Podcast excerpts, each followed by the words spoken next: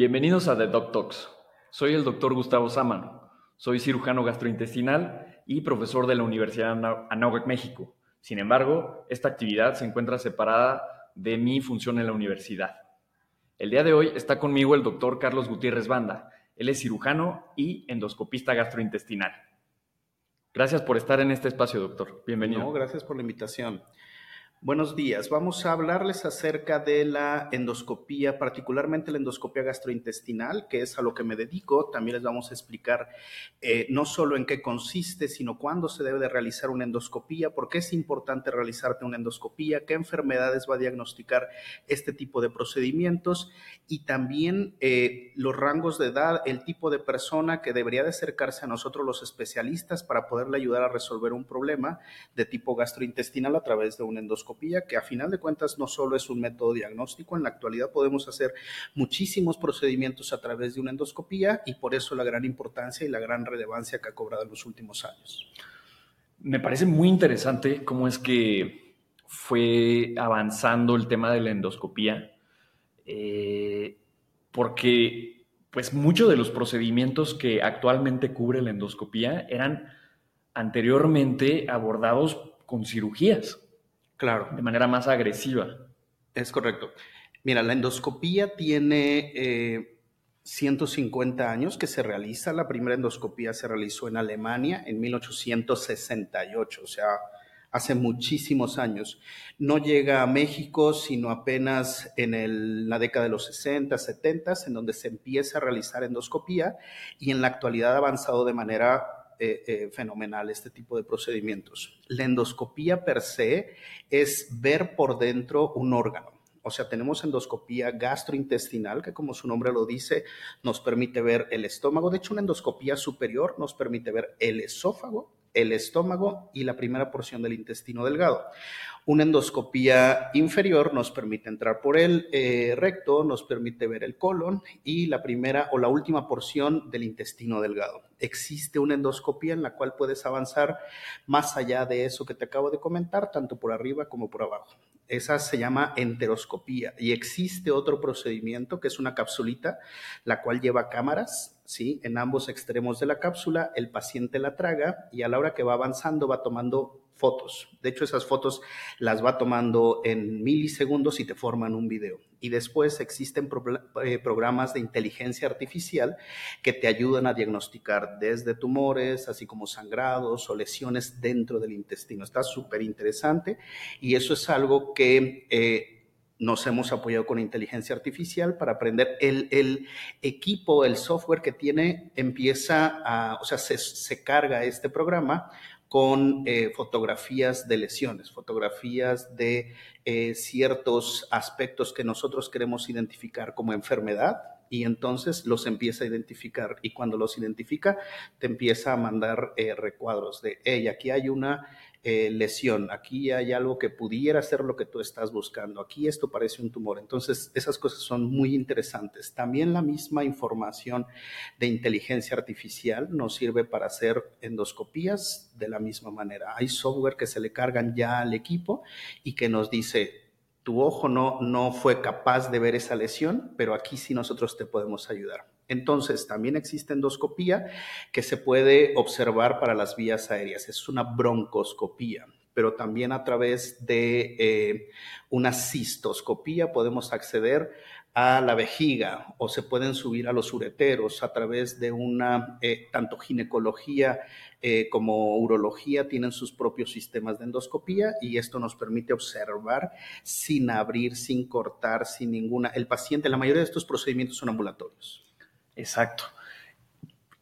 Como, como decía, doctor, ¿qué, ¿cómo es que cobra relevancia o por qué, es, por qué es necesario que veamos dentro del estómago? ¿Qué, ¿Qué, información podemos recabar de eso? Bueno, Existen eh, enfermedades particulares las cuales se diagnostican por endoscopía. La gastritis es un diagnóstico endoscópico. A la hora que nosotros tomamos muestras, las mandamos al patólogo. El patólogo observa esas muestras al microscopio y él nos da un diagnóstico que es gastritis. Antes de eso, nosotros podemos sospechar la gastritis, pero el diagnóstico de gastritis es endoscópico. Si tú vas al médico y el médico te dice que tiene gastritis, probablemente la tengas. La confirmación es a través de patología. Entonces, nosotros entramos, revisamos ese esófago, vemos o podemos eh, eh, descartar la inflamación del esófago, esto cuando existe reflujo, o sea, el ascenso del contenido gástrico al esófago que lo quema, que es súper común, o sea, el 40% de la población tiene reflujo. Que ese reflujo eh, genere inflamación o que ese reflujo se vuelva crónico y genere algún otro tipo, tipo de problemas, eso es otra cosa, pero es bien común el reflujo. La mayoría de nosotros hemos tenido agruras, hemos tenido el que se nos retorne el alimento y eso le llama regurgitación. Entonces, la endoscopía ve cuando este reflujo se vuelve crónico que no haya lesiones en el esófago. Esto es bien importante porque podemos diagnosticar enfermedades a través de endoscopía, como son lesiones del esófago, como son lesiones premalignas del esófago, como es una hernia yatal, como es la gastritis. Si la gastritis es erosiva, las erosiones son pequeñas ulceritas de menos de 5 milímetros dentro del estómago, las cuales se diagnostican por endoscopía.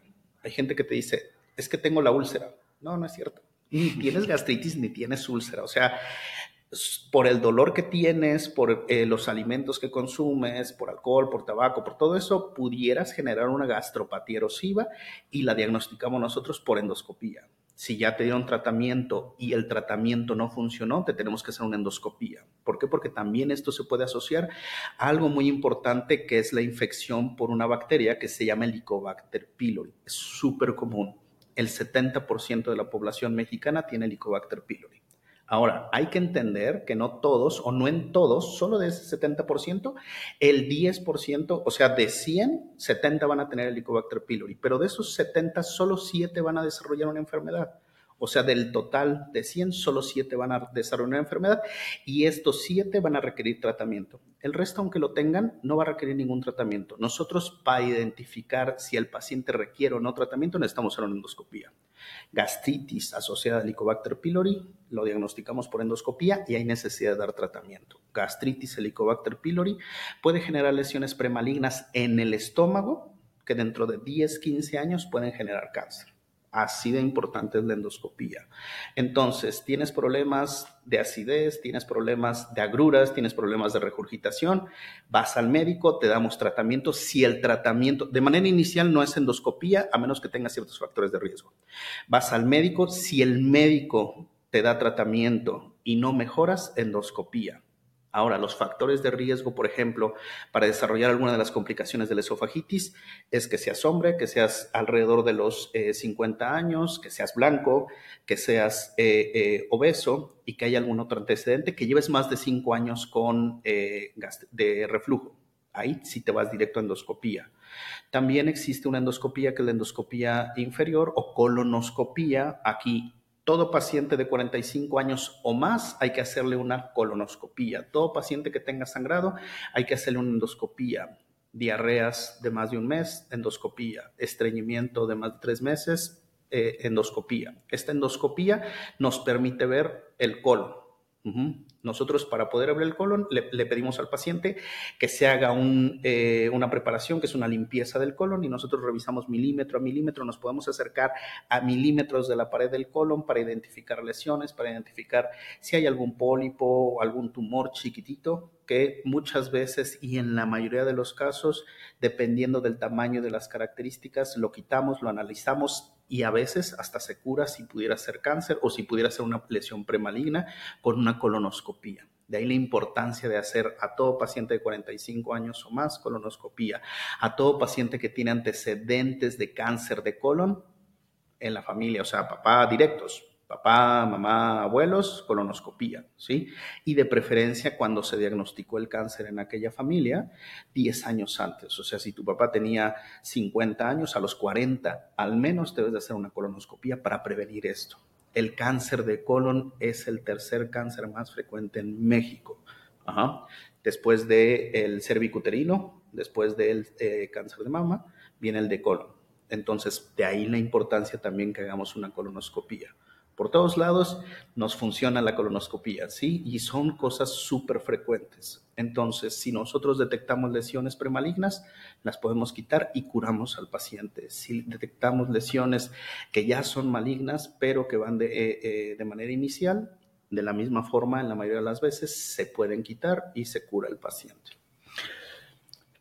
Naturalmente existe algo de, pues, de temor de la población sobre, o sea, escuchar una colonoscopía suena, suena, da miedo. Incluso hay algunas personas que pueden hasta tenerle más miedo a una colonoscopía que a una cirugía menor, que a una cirugía de vesícula, de apéndice, pero se, se hace con una sedación, se hace con anestesia, se hace bajo qué términos.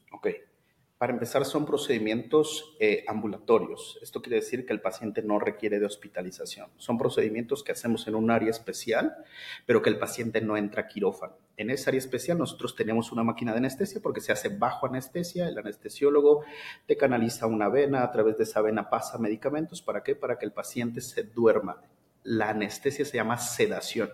Y la sedación, la sedación existe en varios grados de sedación. Existe una sedación en la que el paciente puede estar platicando aquí al lado de nosotros, simplemente está tranquilo, está relajado, no tiene ninguna angustia y se la está pasando bien. Ajá. Un poquito más de medicamento, el paciente va a estar somnoliento, un poquito más se va a dormir el paciente y no va a tener cierta respuesta ante el dolor o la molestia que pudiera generar algún tipo de procedimientos. Ajá. En este caso, se hace bajo sedación, una endoscopía superior, dura alrededor de 10 minutos, entramos, revisamos, tomamos biopsias, las biopsias no duelen, ¿sí?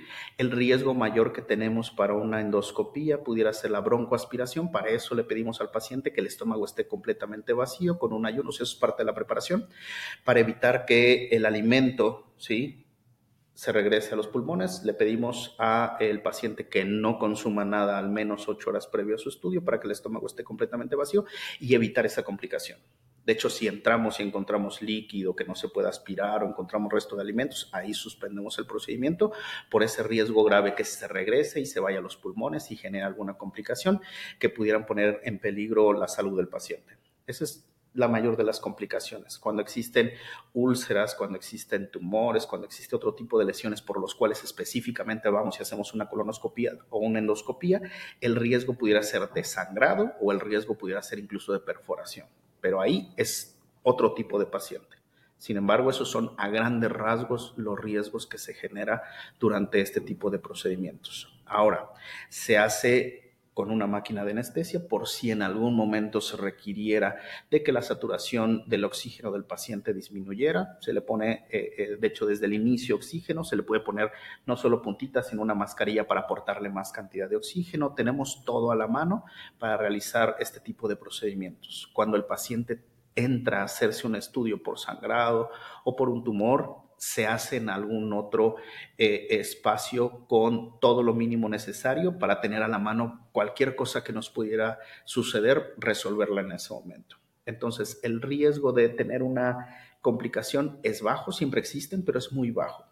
No hay dolor, es molesto, pero para que no sea molesto ni doloroso, se hace bajo sedación, el paciente se despierta, en ese momento ni se enteró que le hicimos el procedimiento, ¿sí? Hay pacientes que piden para llevar a la anestesia. ¿Por qué? Porque refieren que es un sueño muy rico, es un sueño muy relajante, ¿sí? Entonces, nosotros en ese momento esperamos, pasamos al paciente a otra área en donde se recupera de ese sueño. Ese día les pedimos que no hagan ninguna actividad que requiera de precisión o sea, no manejar, no hacer nada que incluso pudiera poner en, riesgo su, salud. ¿Por qué? Porque van a estar adormilados al menos unas 3, 4 horas después del procedimiento, pero en cuanto se despiertan, a veces les damos un poco de té, un poco de agua para que empiecen a tomar líquidos y en cuanto estén en condiciones puedan comer. En cualquiera de los dos procedimientos es exactamente lo mismo. Una endoscopía menos de 10 minutos, una endoscopía superior, una endoscopía que es del colon, aproximadamente 30 minutos. Entonces, por, esto que comenta, eh, hay funciones, sobre todo las que han tenido mucho impacto en la, disminución de enfermedades graves como el cáncer, eh, son las funciones preventivas de la, endoscopía.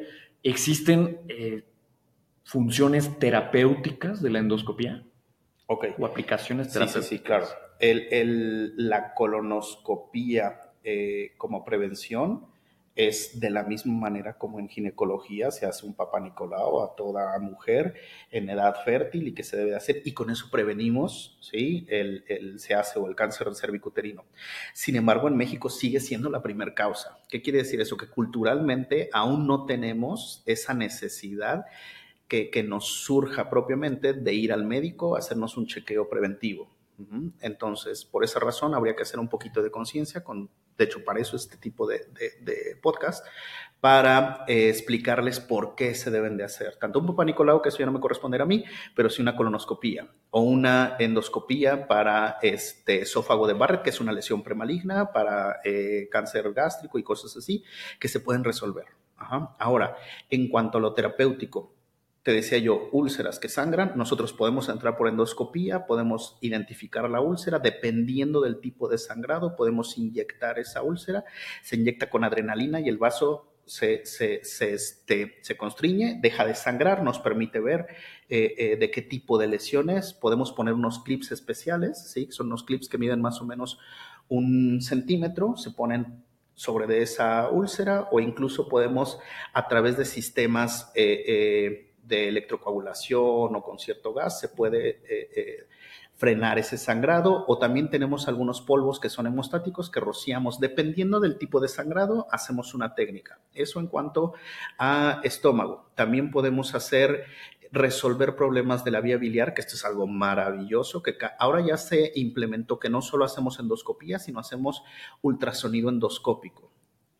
El endoscopio en la punta. El endoscopio es un equipo que mide como metro y medio y entonces de diámetro solo mide lo que mide mi dedo índice, o sea, mide un centímetro de diámetro. Hay endoscopios que miden un poquito menos. A través de estos endoscopios, en la punta lleva un lente, lleva una luz y tiene un hoyito que es un canal de trabajo a través del cual podemos pasar herramientas. Con eso es tan sencillo como tomar biopsias o resecar eh, pólipos o meternos a la vía biliar, sacar piedras de la vía biliar. Antes se abrían estos pacientes. O sea, eso ya ahorita no se hace, no se debería de hacer. ¿sí? Entonces, lo que antes se hacía, ahora lo, implementamos a través de endoscopía, sin incisiones, sin riesgo de sangrado, sin, sin las complicaciones que atrae. Digo, yo también soy cirujano, pero quiero explicarles que esto es lo de hoy. O sea, ni siquiera es el futuro, esto es el pasado. Ahora, el futuro es ultrasonido. A través del ultrasonido podemos identificar la vía biliar.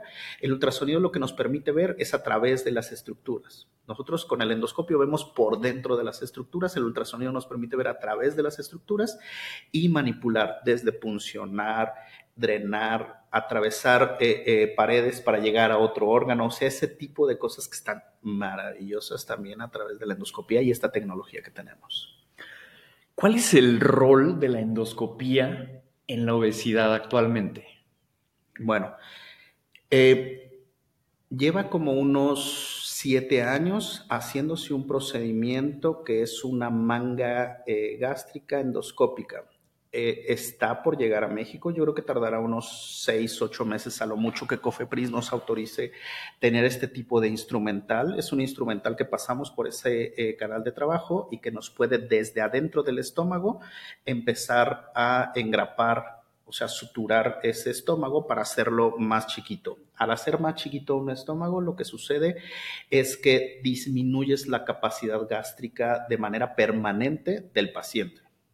Entonces, en una cirugía de manga gástrica lo que hacemos es cortar con engrapadoras que metemos. La cirugía también se hace por mínima invasión. La cirugía es menos de una hora de procedimiento, es eh, eh, un día de hospitalización del paciente. Realmente también es muy buena, pero esto es una alternativa para aquellos pacientes que le temen, para aquellos pacientes que no quieren someterse a una cirugía.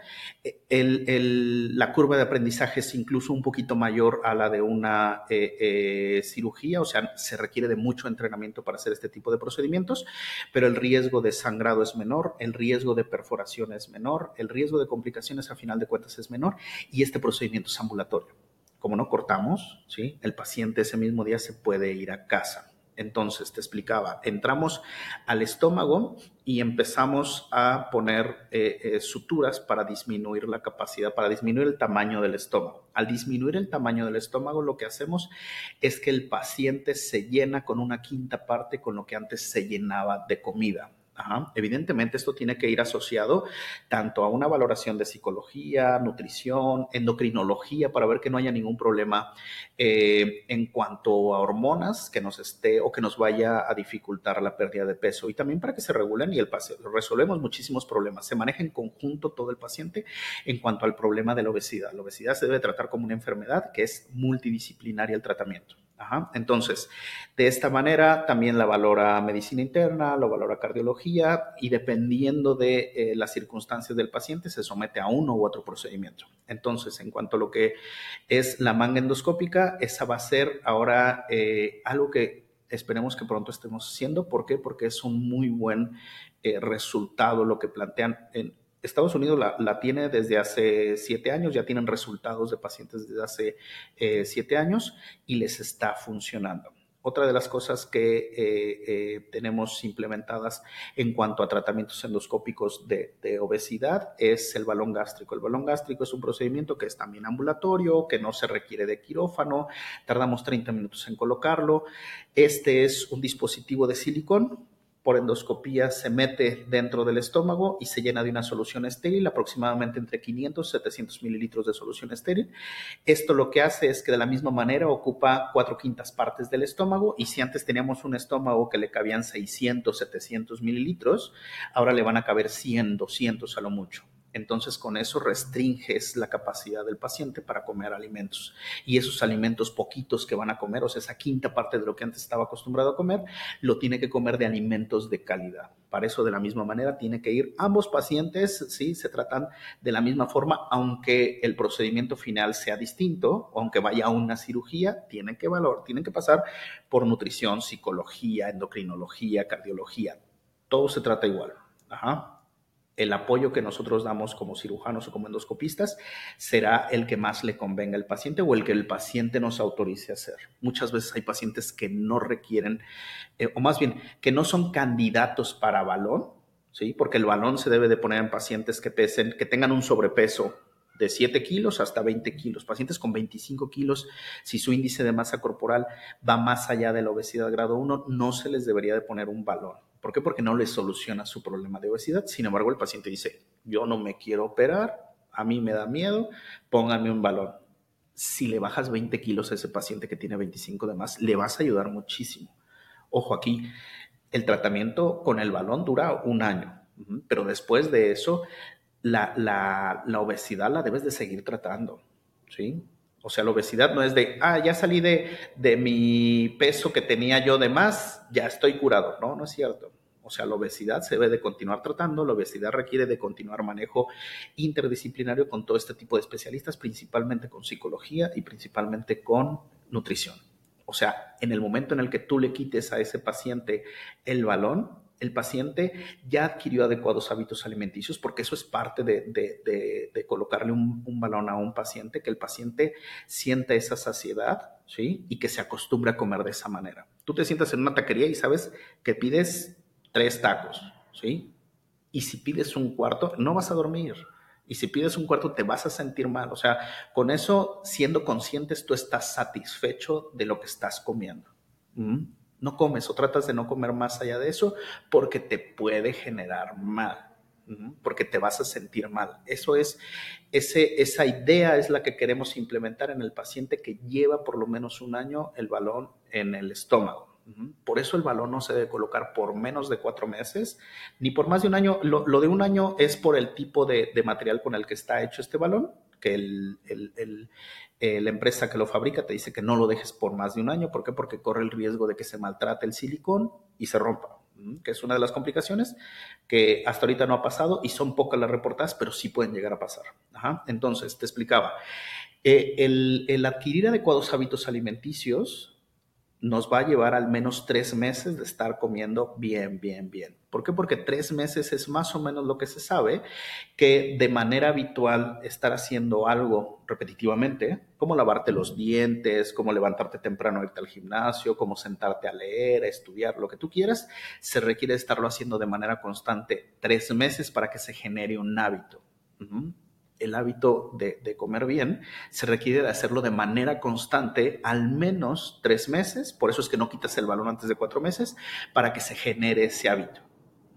Entonces, es generar adecuados hábitos alimenticios, que el paciente aprenda a identificar porciones, que el paciente aprenda a identificar qué le cae bien, qué no le cae bien, ¿sí? Para esto nutrición nos apoya en todo momento, o sea, no es solo de que nos vean una consulta, a veces llegan pacientes y te dicen, este, pero ya puedo ir y ya me lo colocan mañana, para nada. Hacemos estudios de laboratorio, hacemos muchas valoraciones previas para ver si el paciente es candidato aquí también es bien importante que se seleccione al paciente adecuado.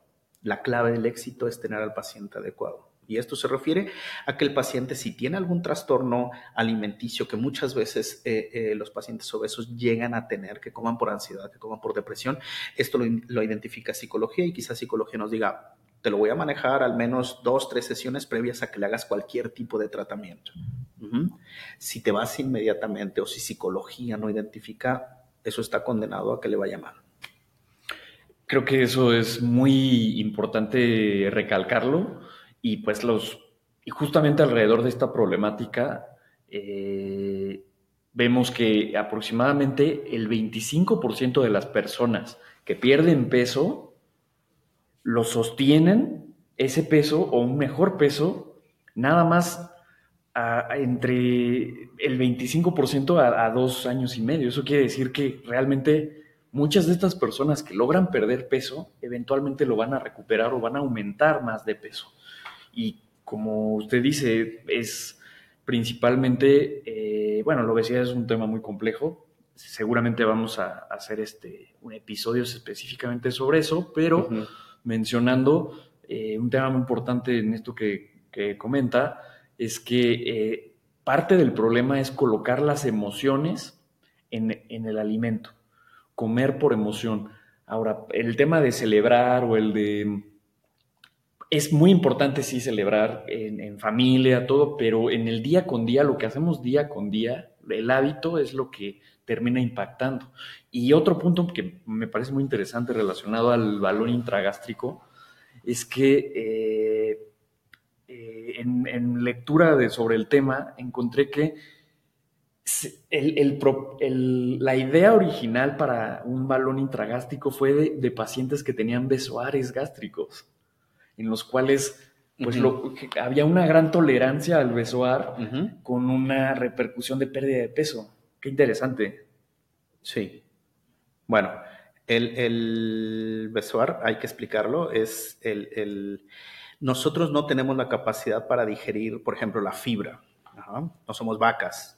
Y eh, eso nos ayuda porque la podemos agregar a nuestra dieta y de alguna manera ser beneficiosa. En este caso, el besoar eh, o el trico besoar, que es el, más común, eh, la gente tiene un problema mental en el cual se comen los pelos. Y esos pelos forman una bola porque no logran ni siquiera salirse del estómago, no logran digerirse. Y eso ocupa espacio en el estómago. Y después los pacientes tienen intolerancia a los alimentos, que es otra indicación para hacer una endoscopía y eh, el paciente tiene, debido a que no pueden comer y siempre tienen el estómago lleno, se sienten satisfechos en todo momento. Entonces empiezan con desnutrición, pero sí específicamente en cuanto a lo del balón. Y lo dijiste, eh, eh, sonó bien el, decir el 25% o solo el 25%. Probablemente sea menos, ¿verdad?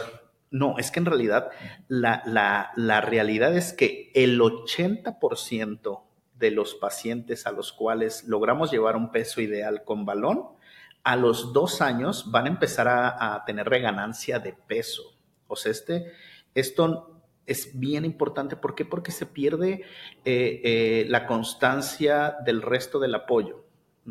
O sea, el apoyo emocional es bien importante con este tipo de pacientes. Hay que identificar por qué razón tienen obesidad. Hay que identificar si su problema eh, se resolvió en cuanto a la situación hormonal o eh, si se resolvió en cuanto a la situación emocional. Entonces, aquí eh, son grandes cambios los que se requieren para lograr el, peso ideal y para llevar a un paciente con obesidad, que volvemos a repetir, es una enfermedad que eh, eh, va a conllevar a muchas otras enfermedades, ¿sí? No es que nosotros eh, juzguemos a las personas por su peso y por su talla.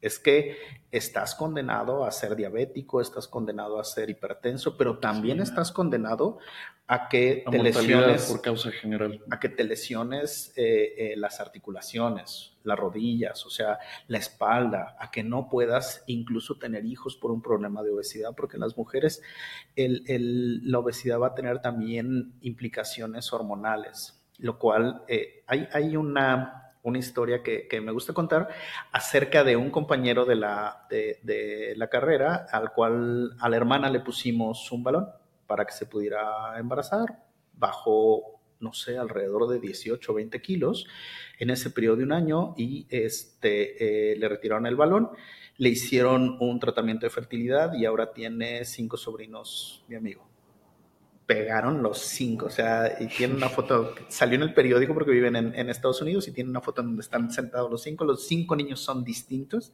porque evidentemente hicieron una, una fecundación por fuera y después le implantaron. Pero eso es otra cosa que nosotros hacemos. Ahorita tengo una paciente que le acabo de quitar el balón. Ella eh, solo perdió 16 kilos, pero la intención de, de digo solo, porque eh, tenía 25, pero la intención de colocarle el, balón era para que sometiera a un tratamiento de fertilidad. Entonces, ella ahorita en diciembre acaba de empezar su tratamiento de fertilidad. Todo ese tipo de problemas que conlleva la, obesidad hay que atacarlos de manera directa, ¿sí? Y no estamos en contra de, de, las personas que tienen ese tipo de pesos. No, al contrario, queremos ayudarlas porque tenemos todas las bases científicas de que eso no está bien. ¿Sí? cardiovascular, metabólico, eh, eh, articular, por todos lados, les vamos a resolver problemas a los pacientes con obesidad. Totalmente, totalmente es uno de los, si no es que el problema eh, de salud más importante a nivel mundial. Tanto así que se le ha llamado epidemia. Claro, sí, desde luego. y, Que, y que debido a, la alimentación, a todos los alimentos eh, eh, procesados, ultraprocesados, al sedentarismo, incluso al sedentarismo al cual nos conllevó ahora la, pandemia, o sea, se elevó muchísimo el problema de, sobrepeso en la población mundial. ¿Cuáles serían de las eh, indicaciones para ponerse un balón intragástrico? Ok. Eh, las indicaciones fáciles, las indicaciones inmediatas, como bien lo dices, es eh, sobrepeso de entre 7 a 20 kilogramos. Ese es un rango de peso que es más o menos el exceso de peso o el porcentaje de peso que puede lograr perder un paciente con balón intragástrico. Ajá. Alguien que tuviera entre 25 a 30 de índice de masa corporal se lo puedes colocar, no hay como tal una contraindicación. Las, las contraindicaciones no están asociadas al peso, sino más bien a otro tipo de, de, enfermedades. Sin embargo, esos pacientes les va a ir mejor si los sometes a un procedimiento quirúrgico incluso si tuviera 20 kilos de más y este eh, eh, sobrepeso está asociado a diabetes, está asociado a, hipertensión, algún tipo de dislipidemia, algún otro problema articular, como lo hemos, eh, hecho mucho hincapié en eso, se va a beneficiar más si lo sometes a una cirugía que a un balón. En la mayoría de los casos, los pacientes que llegan con nosotros para colocación de balón por endoscopía es porque ya fueron al bariatra, no les convenció, les da miedo una cirugía, ¿sí? Y de alguna manera tienen esa duda. La ventaja del balón intragástrico es que es un procedimiento que puedes, si se lo pones al mes, a los dos meses, el paciente se puede ir y se lo puede quitar. Sin embargo, una cirugía no. Pero las ventajas que tiene la cirugía sobre el balón eh, eh, este, intragástrico son mucho mayores. La reganancia de peso de una cirugía es mucho menor a la de un balón. O sea, no es, no es comparable. Si está bien indicado el balón, se puede colocar un balón. También el balón, fíjate que lo colocamos en pacientes con obesidades de 30, 40 kilos de más, los cuales no están en condiciones para meterlos a quirófano. Pacientes con hipertensión descontrolada, pacientes con una obesidad tan grande que sometes a un riesgo mayor el paciente si lo, si lo vas a tener acostado en cirugía una hora, hora y media, ¿sí? Les colocas un balón, les logras perder 20 kilos y después los sometes a cirugía. Pacientes que no están seguros de someterse a una cirugía, les puedes colocar un balón. Es una alternativa, pero a final de cuentas no es ni lo mejor ni la única. ¿Cuál es el rol o qué papel juega eh, en, esta, en esta comparación con la cirugía bariátrica y que sí es bien sabido que a nivel de impacto de pérdida de peso sí es mayor, pero con mayor morbimortalidad. Este, ¿qué, qué, qué papel tendría ahí el costo? Ok. El costo yo creo que cuesta, en cuanto a una manga gástrica, comparándola con una manga gástrica, cuesta la mitad. O sea, eso es nada más, hablando de la colocación, hablando del dispositivo, que es el balón, y del retiro. Más o menos oscila entre 50 eh, y una manga entre 90. Los beneficios de una manga son mucho mayores.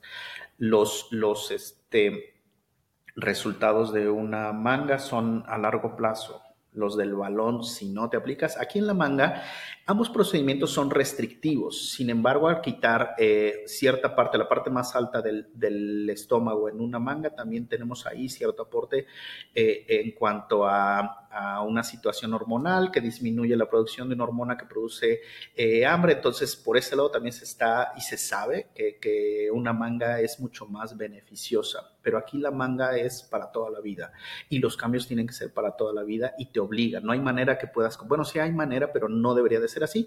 Sin embargo, eh, por ejemplo, en cuanto a un bypass, Aquí sí la situación es mucho mayor porque es también una cirugía que no solo tiene esa situación restrictiva, sino también una situación mal absortiva y una situación en cuanto a, la, eh, a las hormonas que nos dan saciedad y en cuanto a las hormonas que nos producen hambre. Estas unas disminuyen y las otras dándonos ventaja en que muchas veces antes se decía que podíamos curar con cirugía la diabetes. Aún no lo hemos demostrado. No es lo mismo que tengas a un paciente eh, con glucosas de manera constante o de manera oscilante por arriba de 150, de 200, a que los mantengas sin medicamento con glucosas por debajo de 100 o con glucosas de 100, o sea, con, niveles hipertensivos de manera eh, eh, normal, sin necesidad de, de tratamiento. ¿sí? Entonces le inviertes a una cirugía, pero te vas a ahorrar años de tratamiento y lo mejor es que te vas a ahorrar complicaciones. La diabetes a los 5 años empieza a generar daño eh, eh, en la retina, en el riñón y eso es, son complicaciones bien sabidas que a nosotros como cirujanos nos toca eh, resolver otras complicaciones más graves de piecito diabético. Y es bien triste que todavía haya muchísimas de esas complicaciones. ¿Por qué? Porque la gente o no tiene dinero para tratarse o no tiene culturalmente eh, eh, eh, la posibilidad de tratarse este tipo de enfermedades. La hipertensión este, genera infartos, genera insuficiencia renal, o sea, todo va la primera causa de mortalidad son las cardiopatías y también la primera de las primeras causas de mortalidad están asociadas a diabetes e intrínsecamente a obesidad. O sea, todos, todas las, causas que tenemos va relacionado a la, obesidad. Que es, que es este comer más allá de lo que nuestro cuerpo consume. Eh, sí. Y la otra es comer eh, alimentos de mala calidad. Eh, ¿Cuál, es el ritmo o la periodicidad de consultas subsecuentes para la vigilancia del, balón? ¿O hay un, hay un control para supervisar la integridad del balón? ¿O cuál es el...? Ok, eh, esto depende de cada paciente en cuanto a psicología. En cuanto a nutrición, los ve una vez, los ve previo a la colocación, los ve a las dos semanas cuando se va a progresar la, dieta y los está viendo de manera constante los, los, seis primeros meses, aproximadamente cada seis, digo cada mes durante esos seis primeros meses y después cada dos y después cada tres. Yo cada mes les mando un mensaje, ¿cómo estás?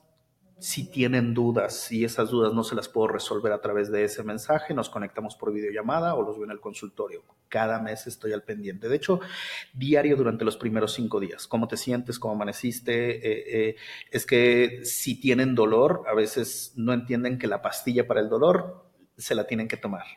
O sea, eso no se trata de ser un mártir, eso no se trata de sufrirle porque de eso dependen los cambios. No, para nada. O sea, no debería de existir ese tipo de problemas. Si tienen náusea, ponte la inyección. O sea, les doy eh, eh, más especificaciones y estoy al pendiente de ellos apoyándolos.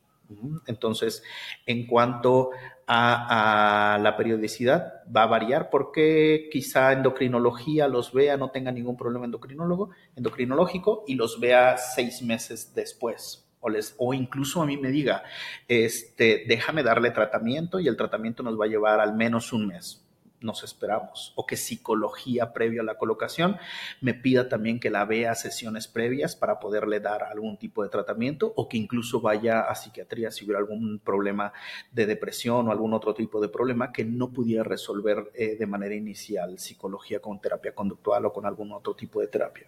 Entonces depende de cada paciente, pero habitualmente es eso.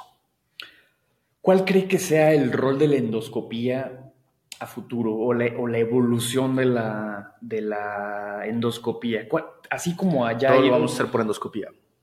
A como ya ha ido supliendo la intervención de la vía biliar a, través de la CEPRE, ¿qué, otros, hay, procedimientos, hay procedimientos que se llaman híbridos. Entonces, eh, nosotros desde hace muchos años hacemos eh, en cirugía un procedimiento híbrido, el cual nos permite al mismo tiempo de que quitamos la vesícula, cuando hay complicaciones y la complicación de la vesícula es que esas piedritas que estaban dentro se fueron y taparon los conductos biliares y ahora el paciente tiene una complicación grave que se llama colangitis, que es una infección de las, de las eh, vías biliares porque se está ocluyendo.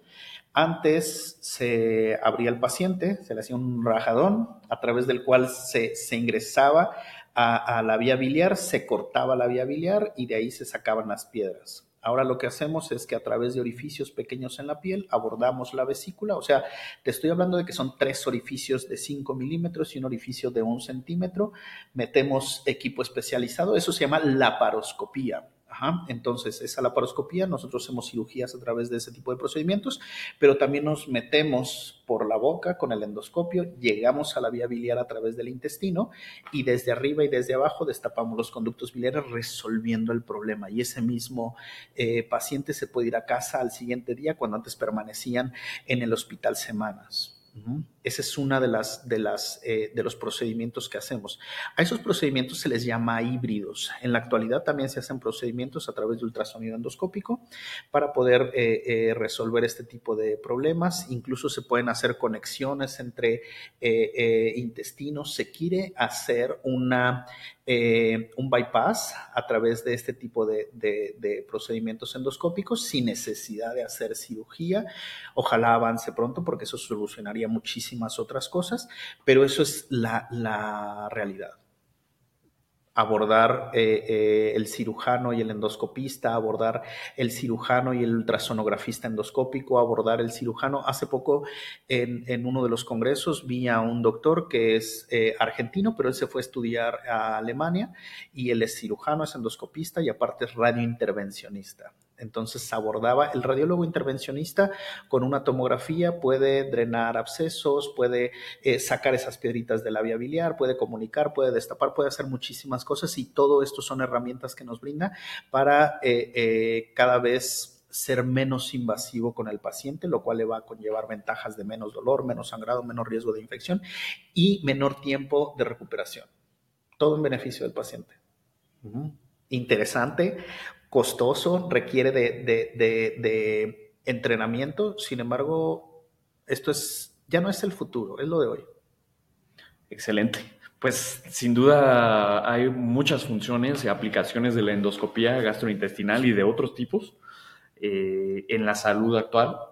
Eh, cerrando o dejando como conclusiones prácticas para, para, los, para, el público en general, ¿cuáles serían las recomendaciones más eh, simples para recordar sobre relacionadas a la endoscopía? Ok. Si tienes dolor en la boca del estómago, acude al especialista, no te automediques el, especialista te va a dar tratamiento y si no mejoras con el tratamiento te va a mandar con nosotros o ve de manera inicial con nosotros como, como cirujanos y endoscopistas gastrointestinales o con el gastro para que este, te resuelva el problema. Una endoscopía se debe de realizar para identificar si no hay infección de Helicobacter pylori, si no hay lesiones como pudieran ser úlceras, si no hay esofagitis, todo eso que, que comentamos de manera inicial es lo que se debe hacer con una endoscopía. Náusea, vómito, endoscopía endoscopía, ¿sí? El, intolerancia a los alimentos, endoscopía. En cuanto a la colonoscopía, si tienes diarrea crónica, si tienes estreñimiento, si tienes sangrado, cualquier tipo de sangrado, al evacuar, al limpiarte todo eso, hay que ir a colonoscopía. Si tienes 45 años o más, colonoscopía. Si tienes antecedentes de cáncer gástrico o de cáncer de colon en la familia, colonoscopía, ¿sí? De esa manera. Excelente. Muchas gracias por su por su presencia el día de hoy en este espacio, doctor Carlos Gutiérrez Banda. Si te pareció interesante el contenido de este podcast, dale un like y suscríbete para que no te pierdas los futuros episodios. Si tienes interés en algún otro tema relacionado a ciencia y salud, déjamelo en los comentarios. Muchas gracias y bienvenidos.